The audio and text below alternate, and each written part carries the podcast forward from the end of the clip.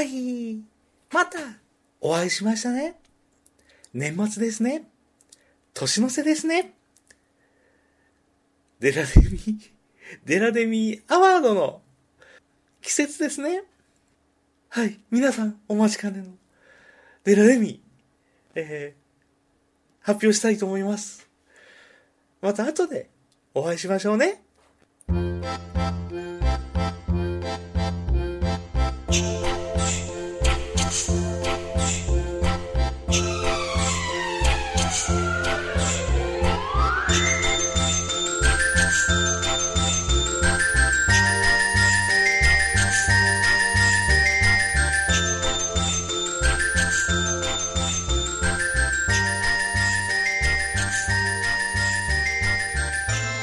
はい、いつもお聞きいただきましてありがとうございます。えー、名古屋の寺でございます。こんばんは、小木正宏ですという映画紹介、ポッドキャストですね。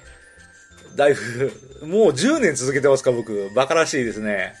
えー、その当時映画館で見た映画の感想を、えー、今はなくなってしまった某所に僕が書き込んだ感想を読み上げるだけの、ポッドキャスト番組ですけどね。えー、一応今年も1年の振り返りということで、ちょっとまだ1年締めくくりにはあるんですけれど、時間があるんですけど、日数があるんですけど、ね、えー、ちょっと僕がめちゃめちゃ忙しいので、もうこのタイミングで今年区切っちゃおうと思います。今年僕は忙しかったので、あんまり映画見てねえんだろうなと、さっき調べましたら、えー、っとね、映画館だけの数ですけど、53本ですね。意外と見てるな。全然今年は見てないと思ったら意外と見てるな。で、53本のうち、新作映画は何本見たかっていうと、23本。23本が新作映画。そう、53本見た中の23本が新作映画で、えー、残りの30本は旧作映画。先日見たのが未来惑星ザルドス。一番最初に今年見たのが、待ち伏せか。三船敏郎さんの待ち伏せ。その次に見たのが就職戦線異常なしということでね。え、まあ、非常に非常に、えー、今年も僕の映画ライフ、えー、楽しいですよ。いい映画にたくさん出会ってますよ。じゃあ、まあ、前置きもなんですので、えどんどん発表しましょうか。え今年見た映画の中で、僕が選んだえまず助演女優賞行きましょうかね。助演女優賞。そう、本家のアカデミーと同じで助演女優賞から発表します。えー、作品名は、Don't Look Up。女優さんは、メリル・ストリープさん。メリル・ストリープさんですから、もう大ベテランの名優さんですよね。えまあ助演女優賞も納得ですけど、これはね、彼女なりの経歴だとか、ある程度のプライドとかもあると思うんですけど、ああいう役をやるんですね。すごくバカっぽかったですよね。ええバカっぽいんだけど、ああいう人いそうじゃないですか。で、オチがああじゃないですか。もう完璧に主役食ってますよね。なので僕は、メリル・ストリープさんに助演女優賞を差し上げようと思っておりました。えー、メモを見返すまでは、えー、まさか、ダイアン・クルーが、うん、あのなんか、変な女性のアクションの映画ありましたよね。355とかですね。あれ、映画はそんなにでもなかったんですけど、ダイアン・クルーガーさん好きだったんで、助演女優賞もありかなと思ったんですけど、メリー、それ、ね、ね、うん、メリル・ストリープさんに差し上げます。はい、続きまして、えー、助演男優賞。えー、助演男優賞は、まあ、いろいろ候補あったかもしれんけど、一番今僕が脳裏に覚えているあの映画、えー、国費サッドネス。あの、台湾の、台湾の超グロいゾンビ映画と言いますか、えー、グロいだけじゃなくてエロいんですよね。で、5話なんですよね。その中で助演男優賞誰かっていうと、ジョニー・ワンさん。覚えてますか？あの、地下鉄の中で隣になったビジネスマンというかおっさん、気色悪いおっさん。話しかけないでください。気持ち悪いからっていう、ちょっとそんなおっさんに話しかけられたら困っちゃいますよねっていう、あのおっさんが、ちょっと出てくるだけの人かと思ったら、もうそっからずっとなんか引きずってましたね、あの人ね。いい感じで気持ち悪かったんで、国費サットネスのジョニー・ワンさん、ビジネスマンのあのおっさんに差し上げます。えー、続きまして、主演男優、男優じゃない、主演女優賞いきますよ。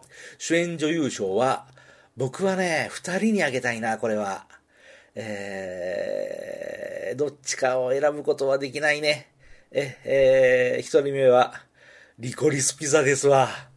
リコリスピザのアラーナハイムさん。そう、この人女優さんじゃなくて、なんかバンドの人なんだそうで、あんまり演劇の経験はないみたいですけど、完璧に演じておられましたよね。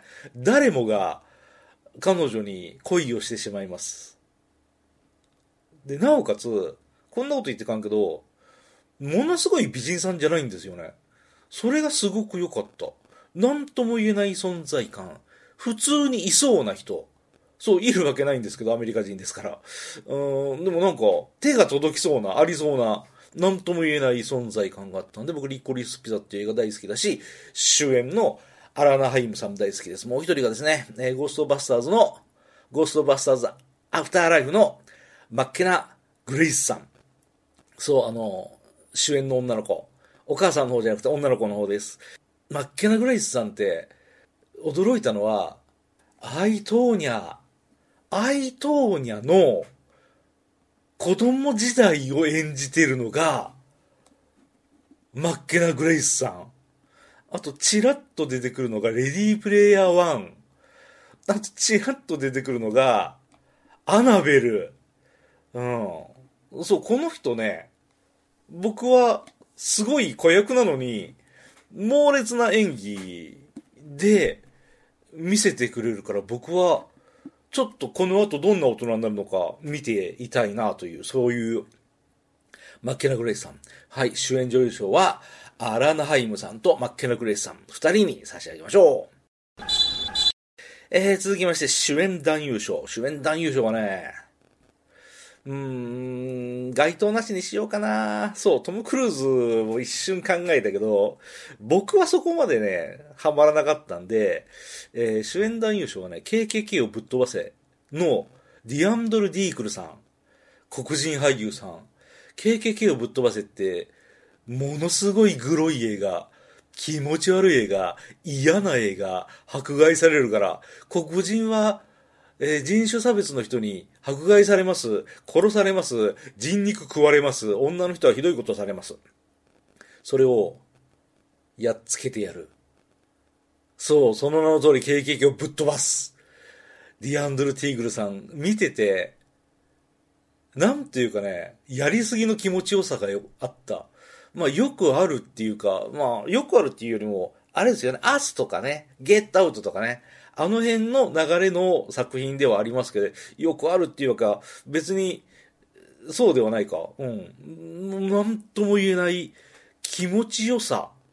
そう、気持ち悪さ、嫌さの後の気持ちよさっていうのを見せてくれるので、僕はこの映画ものすごい上映時間短く感じて、あっという間に映画終わった、うん、主演のディアンドル・ティーグルさんが、素晴らしく生き生きとい、い嫌さ加減も含めて生き生きと演じてるから、だから僕は主演男優賞をあげたいなと思いました。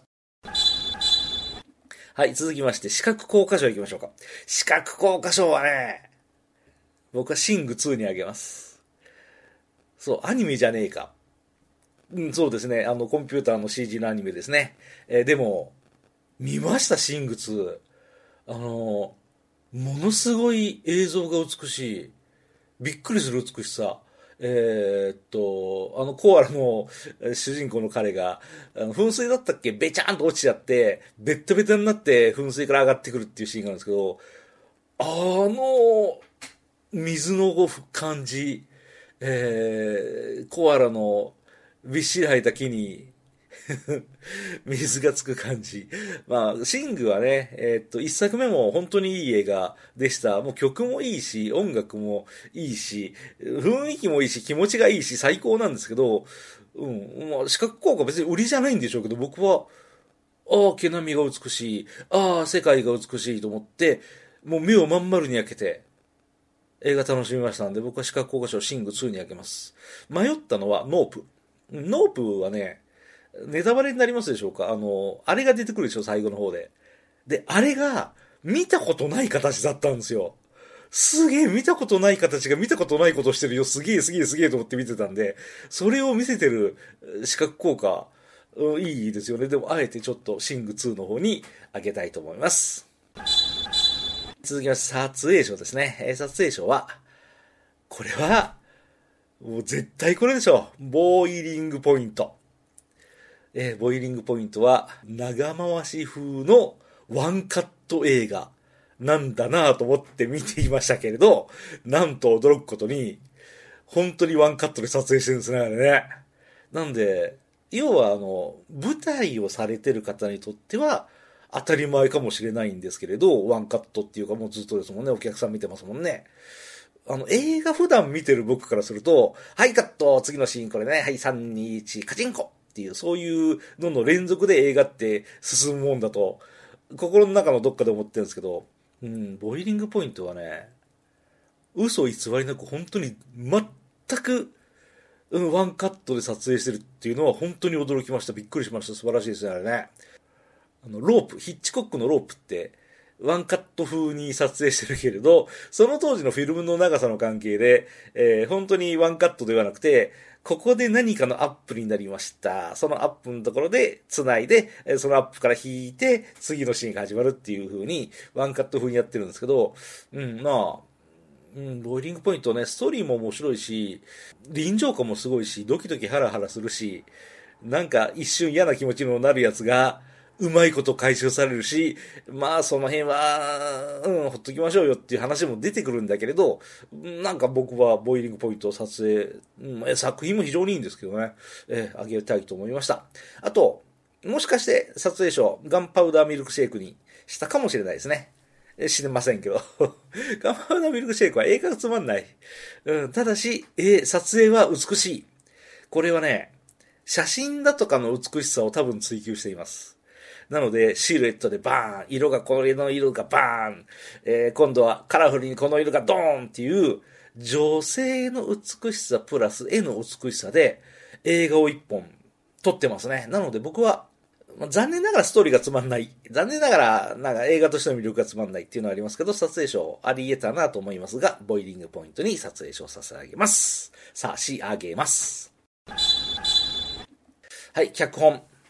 最優秀脚本賞は、これはね、トップガンマーヴェリック行きましょうか。トップガンマーヴェリックの脚本は何が良かったか、旧作との、つまり一作目とのつながりが良かった。です。あの、ただの、普通に戦闘機乗りがああなってこうなってっていう映画だけで十分楽しいんですけれど、これ古い作品のファンの心を掴んでるシーンってたくさんあったじゃないですか。わざと、ああ、あれをイメージしてこれもう一遍撮影してるな、みたいなのいっぱいあったでしょあっちこっちで話題になったでしょだから僕これは繰り返しませんけど、僕トップガンマーヴェリックで、おお来たぜすげえぜと思ったのは、あの、一作目のさ、トップガンのラストでさ、アイスマンとマーヴェリックでこういうセリフがあるでしょ You can be my wingman anytime. そう、いつでも、俺のウィングマンにしてやるぜで、マーベリックはそれに対して、No, you can be mine. そう。いや、違うよ。お前が俺のウィングマンなんだよって言い返すセリフがあるじゃないですか。それ、覚えてる人は、アイスマンとマーベリックが出会った時に、はい、ウィングマンって言うでしょ、最初に。あれって、No, you'll be mine の、ウィングマンにかかってると思いませんか？俺何言ってるか分かんなくなっちゃった。そうそう。あと、アイスマンがさ、もう一個言うでしょ？ネタバレになるかあんま言わないけど、Who is the best pilot you and me? そう。Who is the best pilot you and me? その時に、マーヴェリックは苦笑いするんですよね。あの時の空気のまんまこの二人合ってるんですよ。なんかもう、ああ、もうすっかりみんな忘れて、すっかり熱が冷めた頃に、えー、映画会社とか役者が儲けたいから同窓会的に一本撮影したんだなっていう感じではないんですよね。ずーっとあの調子なんですよね。こいつら。という気持ちになるんですよ。悪悪ガキどもが未だにまだやってるよっていう、その気持ちよさを僕は感じました。そうですね。えー、なんというか、そう、トップガンマーヴェリック、うん、に差し上げましょうか。なんか変かなあの、トップガンマーヴェリックってさ、脚本を楽しむ映画じゃなくてさ、視覚効果を楽しむ映画だったりするかもしれんですよね。うん。さっきの視覚効果もさ、シング2、そう、本当は音響効果楽しむ映画じゃないのとか一瞬思いますけど、まあ、ま、あ音響効果じゃねえか。いや、やばい。これは言わない。うん、ごめんなさい。なんでもないです。えー音響賞。はい、えー音響賞は、えー今年は、該当なしにしましょうか。映画を見ています。音で痺れさせるような映画、大好きです。えー、なんだっけ、アメリカンスナイパーとかさ、あとあれも、去年、去年音響賞の僕何やったっけ？うん、なんかたまにあるんですよね。音で痺れさせる映画って。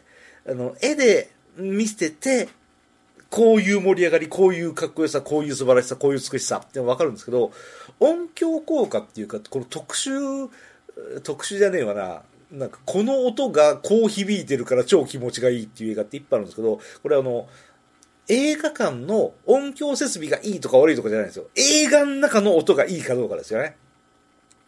静寂の音とかね。うん、あ、これわざと、うーん、そう、そう、わざと、お、耳でここさせてるなってやつ。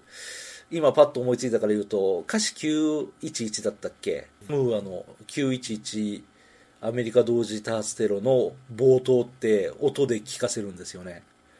もう観客が何度も見たであろう、あの惨劇の映像を一切見せずに、画面真っ暗にして、音だけであのシーンを観客に体験させるっていう素晴らしいシーンがあるんですよ。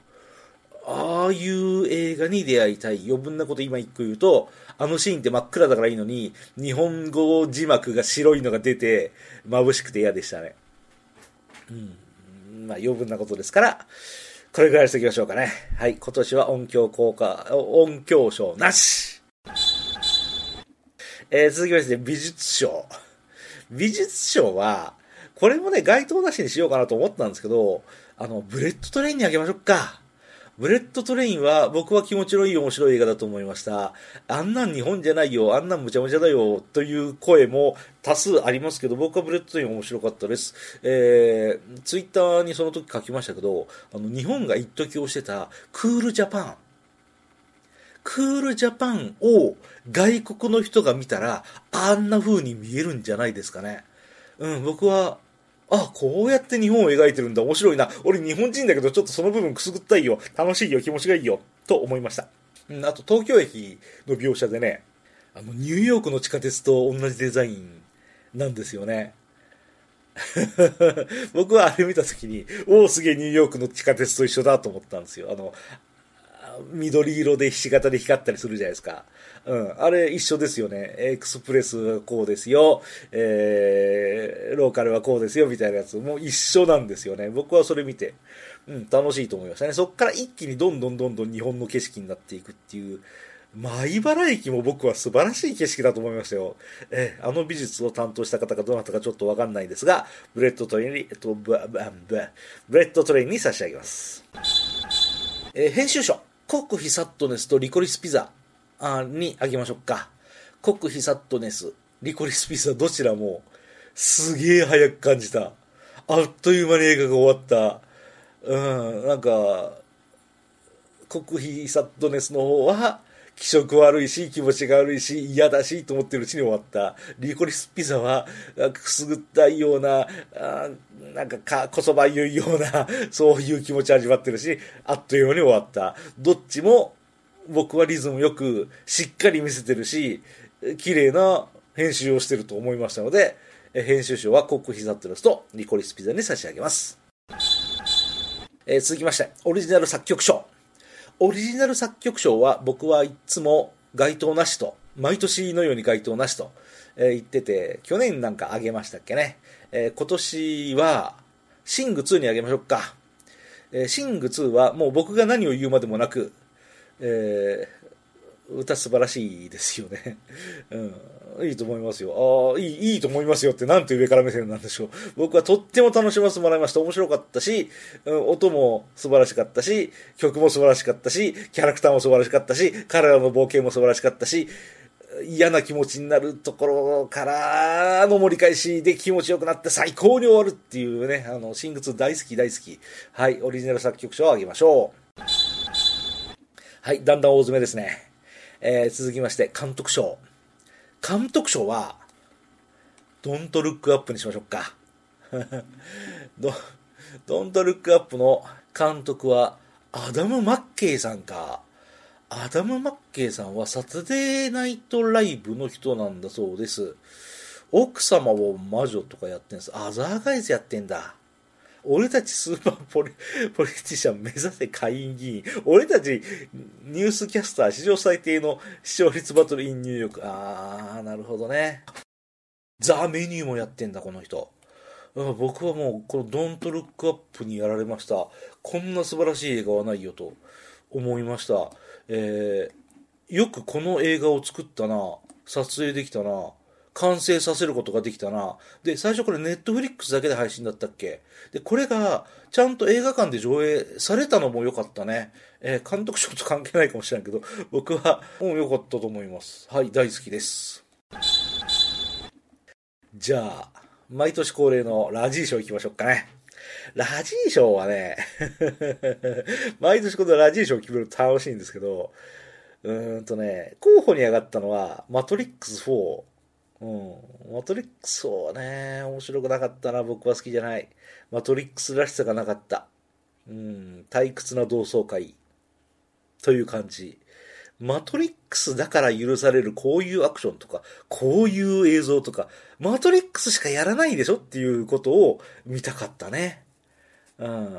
で、まあ、最悪、あの、あのマトリックスと全く同じことをやってもよかったのに、なんかなかったでしょ。うん。登場人物たちは出てきたんですけど、僕は好きじゃないな。でも、一番のラジー賞は、今年は、フランス映画ですね。キャメラを止めるな。ラジー賞差し上げます。キャメラを止めるなは、言うまでもなく、カメラを止めるなっていう日本の最高傑作、超面白い映画。そう、これも、ワンカットで、ゾンビ映画やってね、とっても面白くて気持ちが良くて笑えて、バカバカしくて、超気持ちが良くて、なんとも言えない満足感で映画が終わるっていう、素晴らしい映画なんですけど、それを全く同じ焼き直ししてるんですよね。なんだそれと思いました。あの、冒頭でちょこっと、明らかに外人さんなんだけど、日本人の名前で呼び合ってるっていうところだけ一瞬だけ、ああ、なんか面白いかなと。で、なぜそうなったのかっていうデータ話が途中であって、ああ、やっぱ面白いなと、その時だけ思ったんですよ。で、その部分は、あの、オリジナルにないんですよね。あの、そう。リメイク版のキャメラを止めるのだけの設定なんで、僕はそれ面白いと思いました。でもそれ以外全く一緒じゃないですか。なんで全く一緒にするんでしょうね。ええー、うん。あの、フランス版だからこうなってんですよ。フランス版だからオチがちょっとこうなってるんですよ。